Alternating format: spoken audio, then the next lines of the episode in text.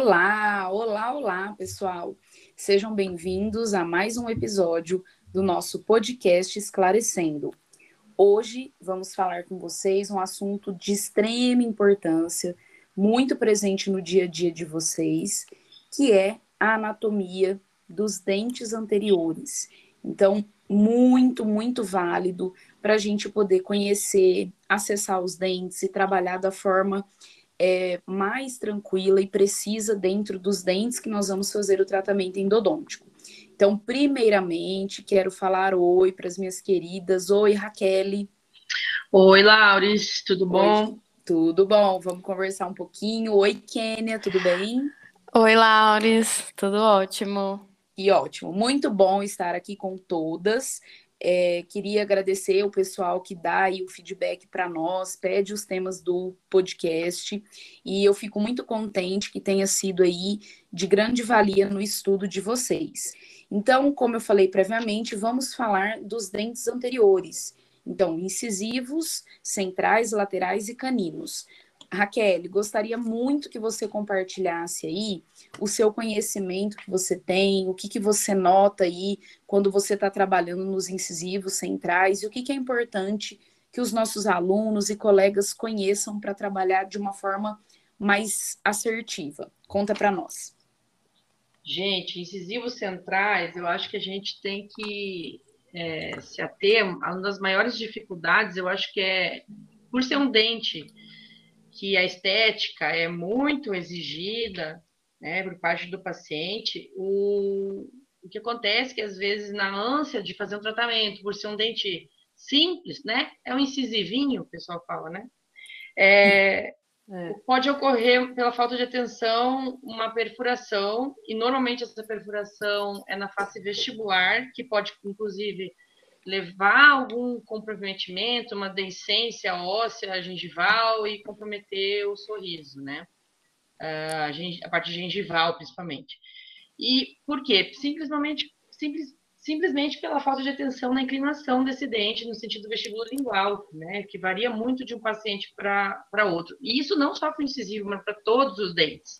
Mas, de Sim. forma detalhada, então, Laures, é, eu gostaria que você falasse para nós as características anatômicas, então, desse dente, do incisivo central superior, né, no primeiro momento, e depois os incisivos inferiores, centrais também.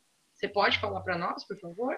Posso sim, vou convidar a Kênia, que ela está expert Isso. aí nesse grupo dentário. Vamos lá, Kênia, conta para nós. Gente, então, assim, o... boa, no... boa noite, boa tarde, bom dia aí, né? É, esse grupo de dente deve ter muita atenção, logicamente, igual aí a Raquel disse, porque é um dente estético, né?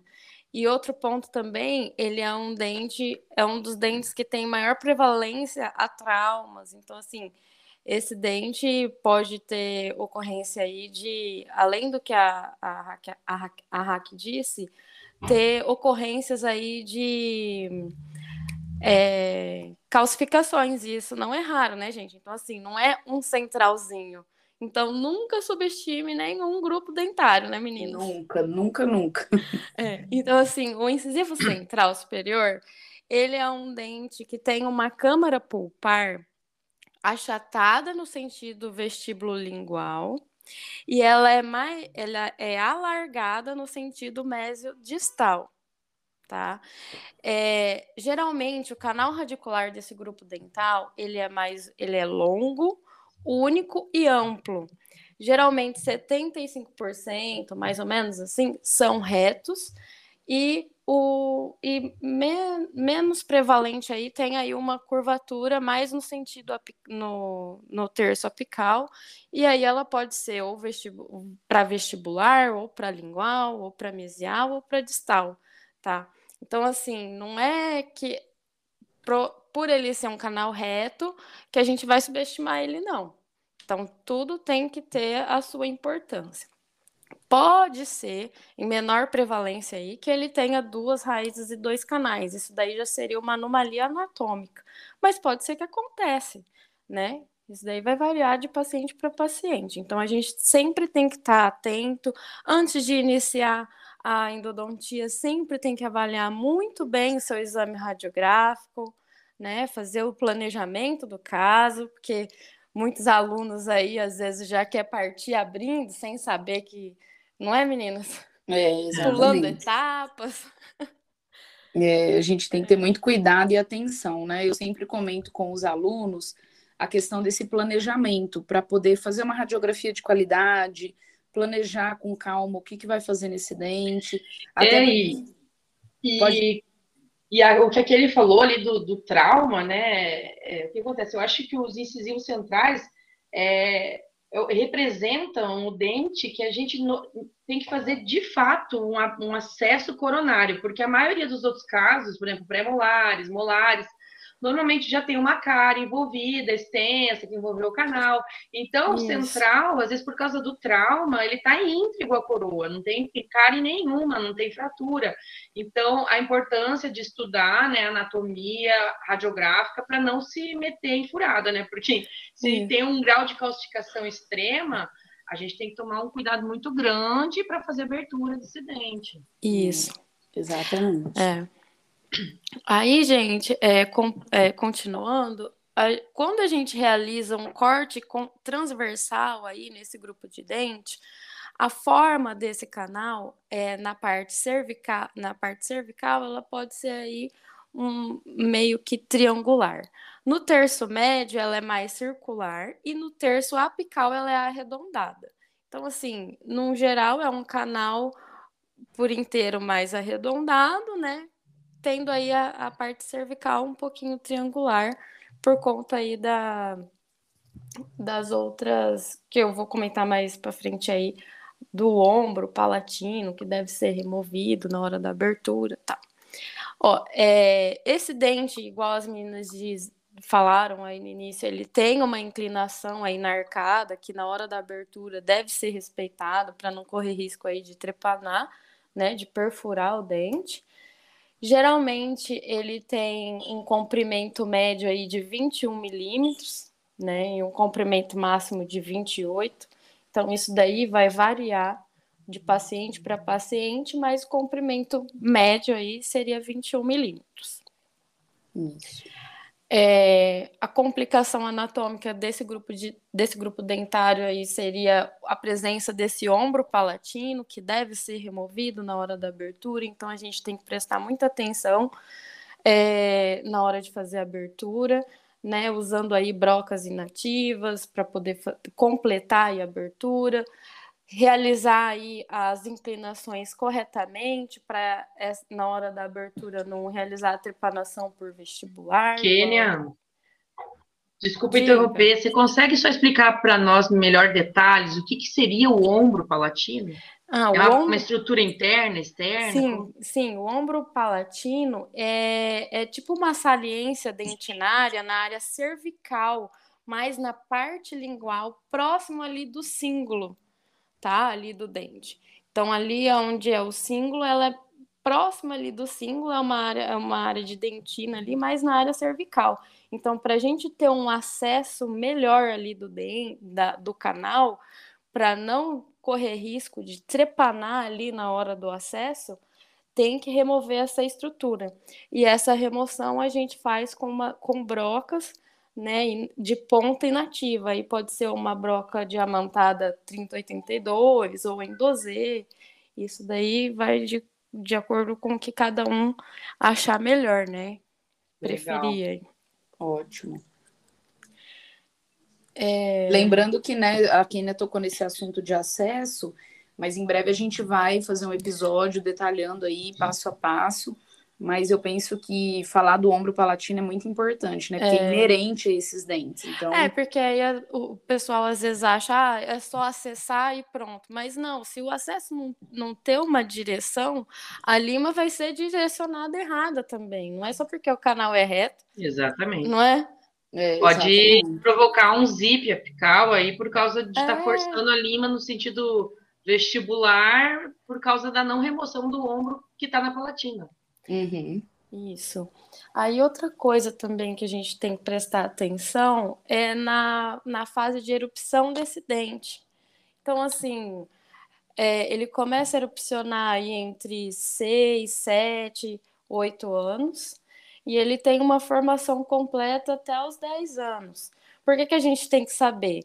Geralmente, igual eu disse no, no início, é, as crianças, principalmente meninos, estão mais su sujeitos a ter, a ter aí traumas. E geralmente, quando tem o trauma, acomete esses incisivos, os dentes da frente.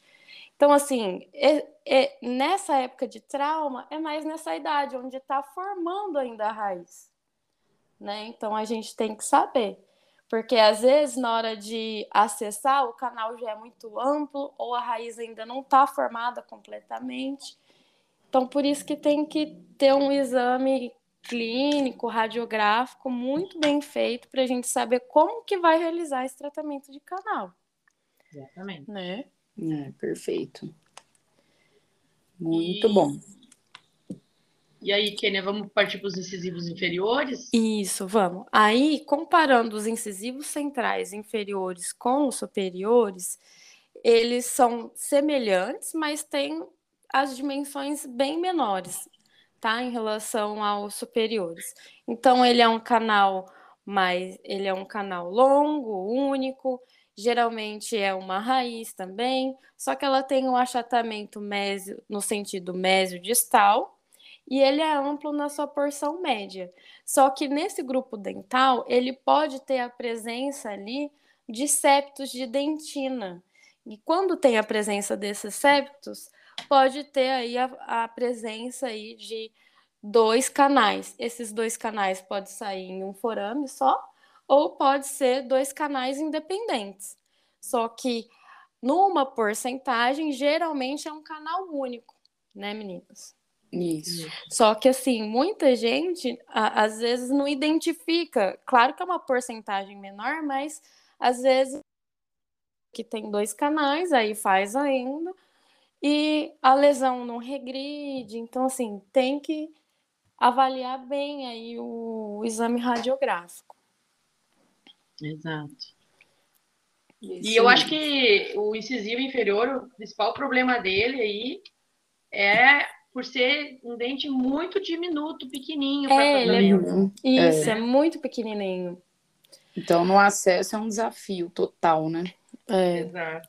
Aí, quando a gente faz o corte transversal desse dente, a gente vê a, o formato ali, tanto no terço cervical, média apical, uma forma mais elipsoide, não chega a ser um círculo, mas é, é de elipse mesmo, né? Então a gente teria que gravar, ter em mente mais ou menos que teria esse formato na hora que a gente terminar a abertura, né?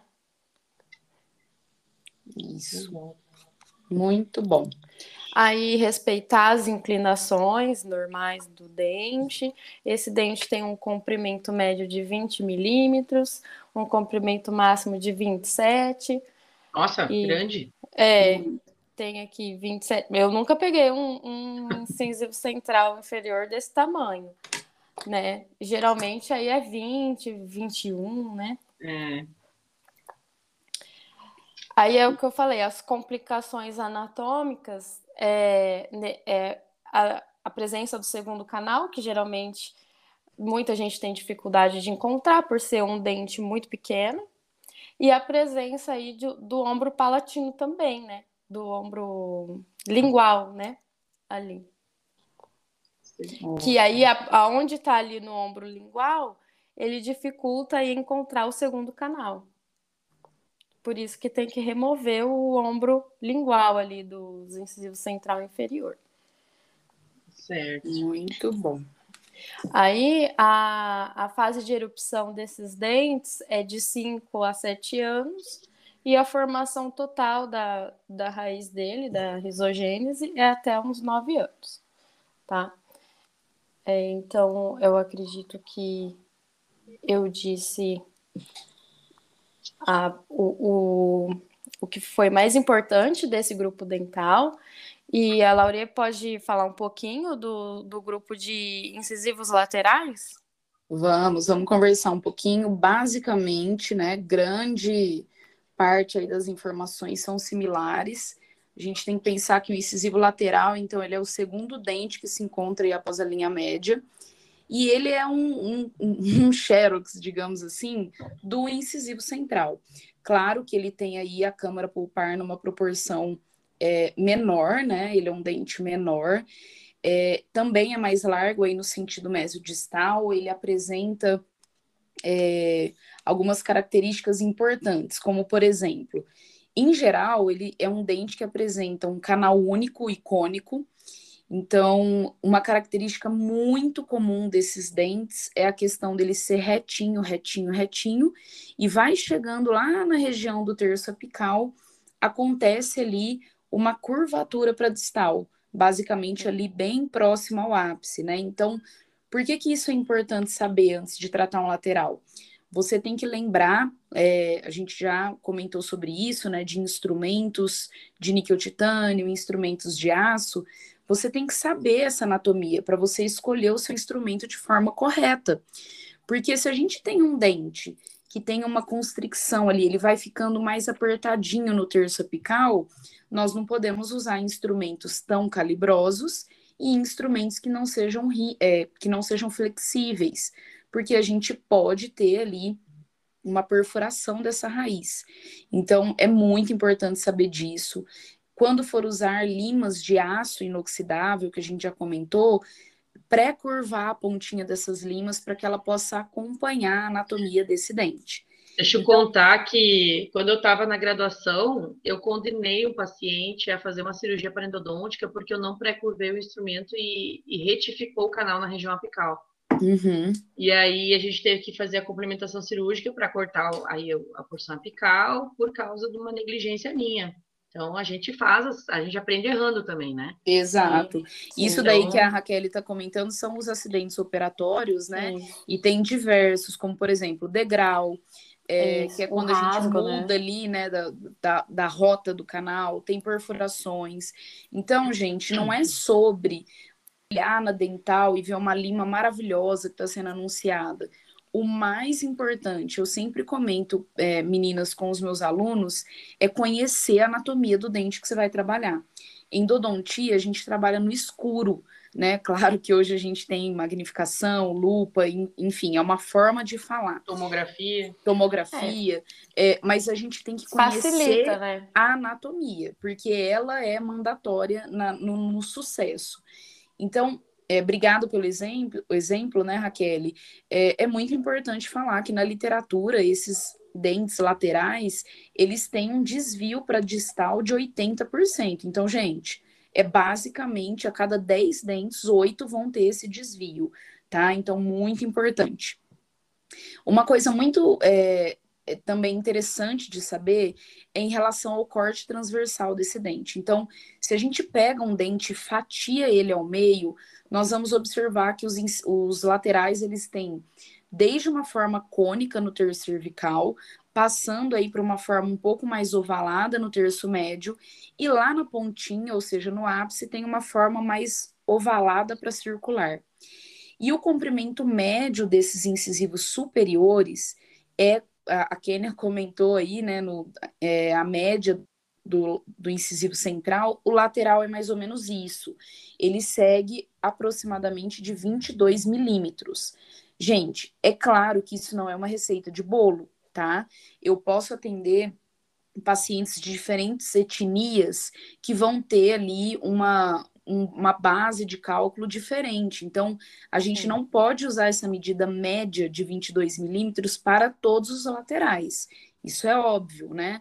Um exemplo, às vezes um paciente fez um tratamento ortodôntico, teve uma reabsorção ali na raiz no, no, ápice, então a raiz pode ter uma medida diferente, enfim, N Sim. exemplos, né?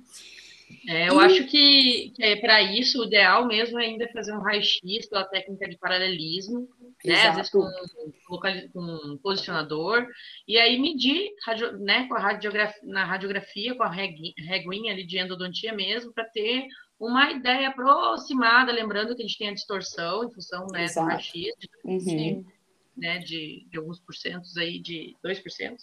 Então, a gente precisa se basear na situação real. Tá Exato, exatamente. É, é, bem lembrado isso daí que a Raque falou do posicionador, porque assim, muita gente faz aquela técnica de de bissetriz, né? Não usa uhum. o, o, posicionador. Aí vem aquele dente que era para ter mais ou menos 21 milímetros, tem quase 30. É. Alongado. Aí a gente tá. passa lá, né? É, não, aí não dá, né? Tem que minimizar esses fatores ao máximo, né? Então sempre Nossa. usa o posicionador de primeira na primeira radiografia. Ótimo, isso mesmo. E uma coisa que é um fato assim importante, gente, o paciente chegou na amnese e para saber condição sistêmica, mas a pergunta básica é quantos anos o paciente tem. Então, a erupção é, dos incisivos laterais, ela acontece aproximadamente entre 8 e 9 anos. Isso é um dado que pode variar. Óbvio, cada ser humano é um ser único, a gente segue uma, né, uma média, mas pode variar. Basicamente, né, então, o incisivo superior, o central, ele vai erupcionar com 7 e o lateral com 8. E aí, uma, uma regrinha que pode ajudar vocês é pensar que normalmente a complementação do ápice ela acontece de dois a três anos após a erupção. Então, o lateral erupcionou com 8 anos, mais ou menos com 11 anos esse dente vai estar com o ápice completo, ou seja, a risogênese completa. E eu sempre comento muito isso durante as aulas, porque é importante você saber se o ápice do paciente está aberto ou não, para a gente traçar um plano de tratamento, saber que solução irrigadora vai ser eleita ali naquela situação, saber quais limas nós vamos usar, se vai fazer troca de medicação intracanal com hidróxido de cálcio, enfim, N situações. Então, é importante saber essa erupção e complementação do ápice, tá? É, e para finalizar, em relação aos incisivos superiores, os laterais, nós temos uma complicação anatômica muito comum, que é a presença do densindente. O que, que é isso, gente? É ali uma condição muito comum é, alguns chamam de dens invaginatus, né, que é uma anomalia de desenvolvimento. E isso é resultado de uma invaginação na superfície da coroa. Normalmente fica ali na palatina, né? E é, é uma, uma situação que ela deixa ali o tratamento endodôntico um pouco mais complexo. Meninas, vocês já tiveram contato aí com dens em dente ou dens invaginatus? Como que foi aí? Olha, eu não cheguei a ter uma experiência de dente complexo. Uhum. Então, os, que eu, os que eu vi, assim, foi uma situação mais Tranquilo. fácil de conduzir. Foi um grau menor de dentes em dente, né? Porque a gente sabe que o dentes em dente ele tem classificações, né? Isso, grau 1, grau 2, grau, uhum. grau 3. Então, dependendo da, da, do quanto ocorre no interior, para o interior, né? Em direção apical, dessa invaginação ali da coroa. Exato. E tem também o dens evaginatus, né? Tem, é, em alguns livros fala até de cuspe de talão. Então, isso pode acontecer, inclusive, em outros dentes, como, por exemplo, premolares, e, enfim, em outros grupos dentários. Isso uhum. também é uma proliferação anormal ali do epitélio de esmalte, tá, gente? Então, acontece tudo isso durante o processo ali de formação desses dentes. E, basicamente, para final para finalizar o lateral é, esse grupo, eu vou falar um pouquinho rapidamente dos laterais inferiores. Então, também são dentes com raízes retas, é, também são achatadinhos, dentes pequenos, que a gente tem que ter cuidado aí na hora do acesso, né, no desgaste excessivo, na escolha de instrumentos não muito calibrosos. Eles podem ter aí uma inclinação é, para distal da mesma forma que o superior, tá? E basicamente, grande parte deles, assim, mais de 80% dos casos, a gente tem um canal único. Isso não quer dizer que não possa ter dois canais, tá, gente? Por isso que a Kênia colocou muito bem colocado a presença de ombro palatino e a necessidade de remoção dessa estrutura. Então, é um dente que também apresenta, em média, 22 milímetros, pode ser que seja um pouquinho menor, e a erupção é aproximadamente entre 7 e 8 anos.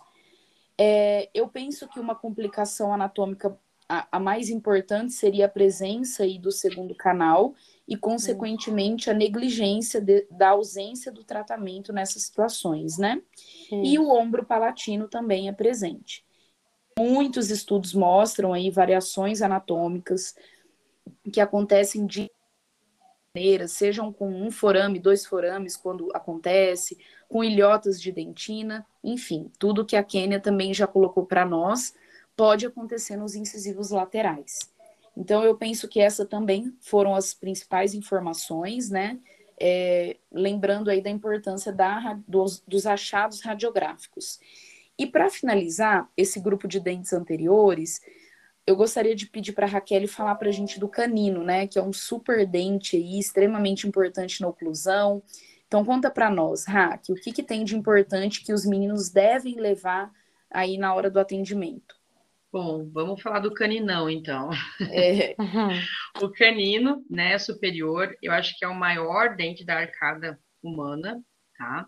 Ele, para a gente se localizar nessa arcada, pense que é o terceiro dente em relação à linha média. A gente falou do incisivo central, que a, a, a Kênia falou, que é o primeiro, incisivo lateral o segundo, e o canino, então, é o terceiro. E o terceiro dente, então, o canino, ele passa a mudar um pouco a anatomia da coroa, que ela já passa a ter um formato mais pentagonal, certo? Uhum. É, então, normalmente, esse dente, a gente também, o número dele é o 13 ou 23 na arcada, tá? Então, é o dente mais longo, com aproximadamente 26 milímetros, mas tem situações que. Então, assim, normalmente os alunos, quando estão na clínica, a gente faz um. pega uma panorâmica, vê um canino, ah, vai ter que tratar esse canino, já separa lima de 31 milímetros, certo? Porque é um uhum. normalmente.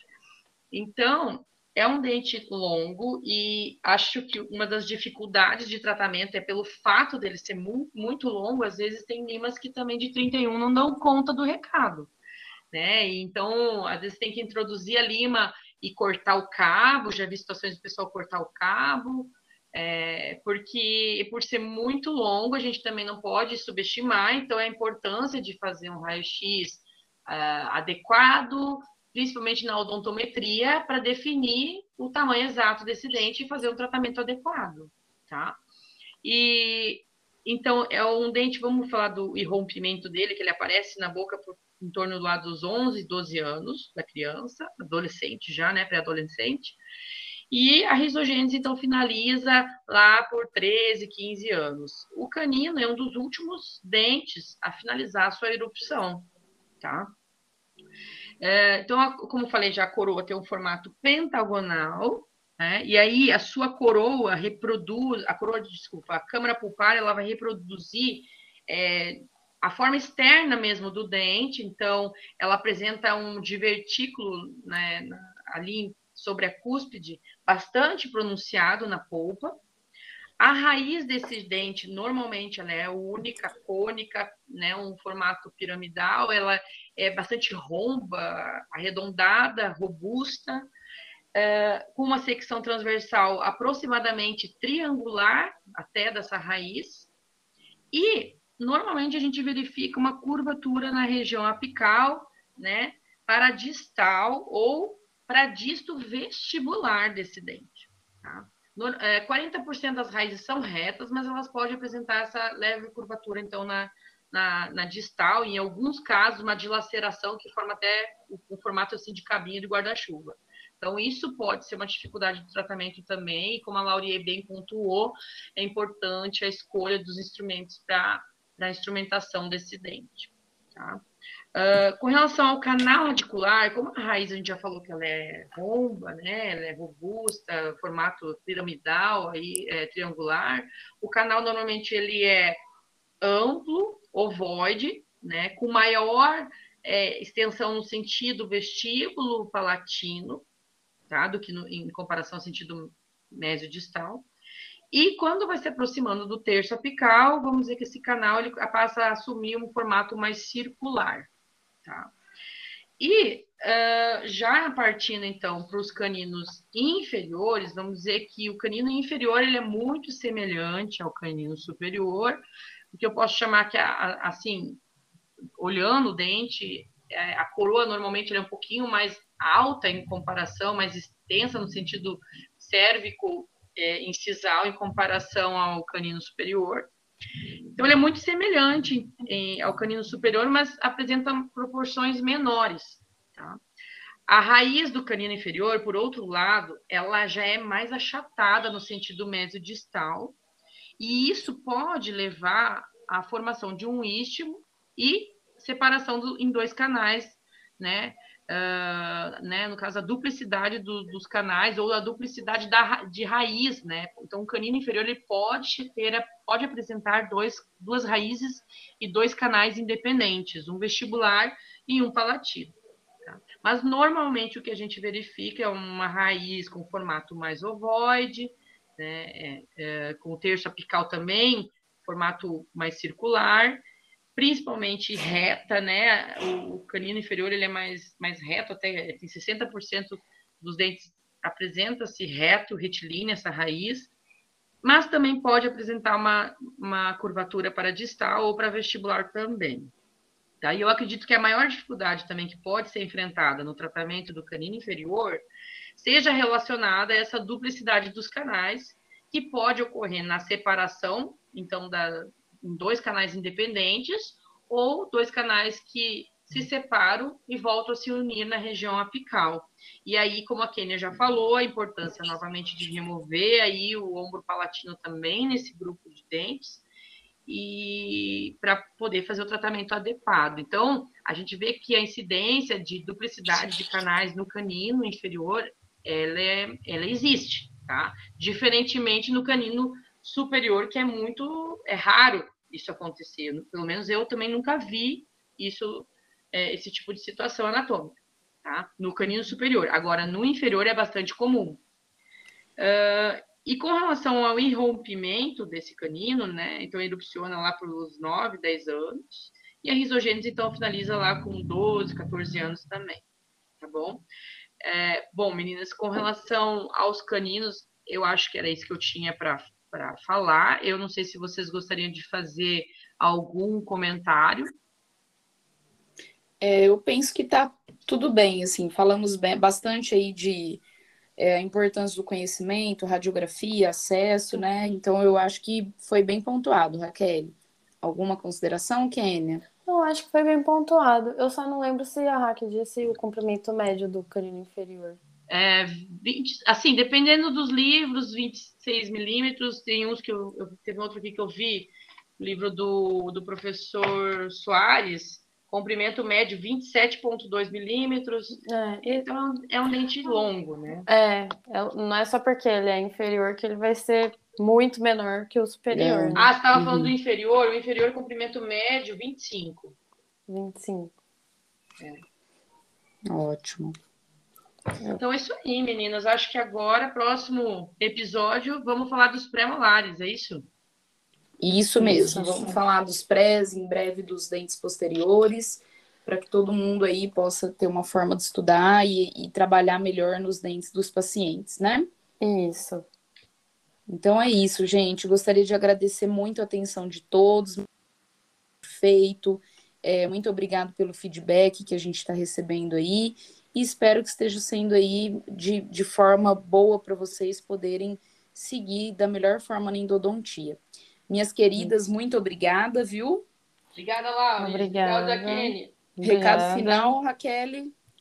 Foca na enda, galera. Exato. Foca um beijo. Um abraço beijo, a gente. todos e sigam-nos nas redes sociais. Estamos lá no Esclarecendo Podcast, no Instagram. É, Raquel tem aí o arroba Viaendo. Kênia, arroba doutora Kênia com dois N's, e eu estou no arroba doutora, né, de DRA, Laurier, ponto endo. Nos encontramos junto, por aí. Galera. Tudo junto, Vamos lá, gente. gente. Acompanha lá. Beijos enormes. Beijo. Beijo.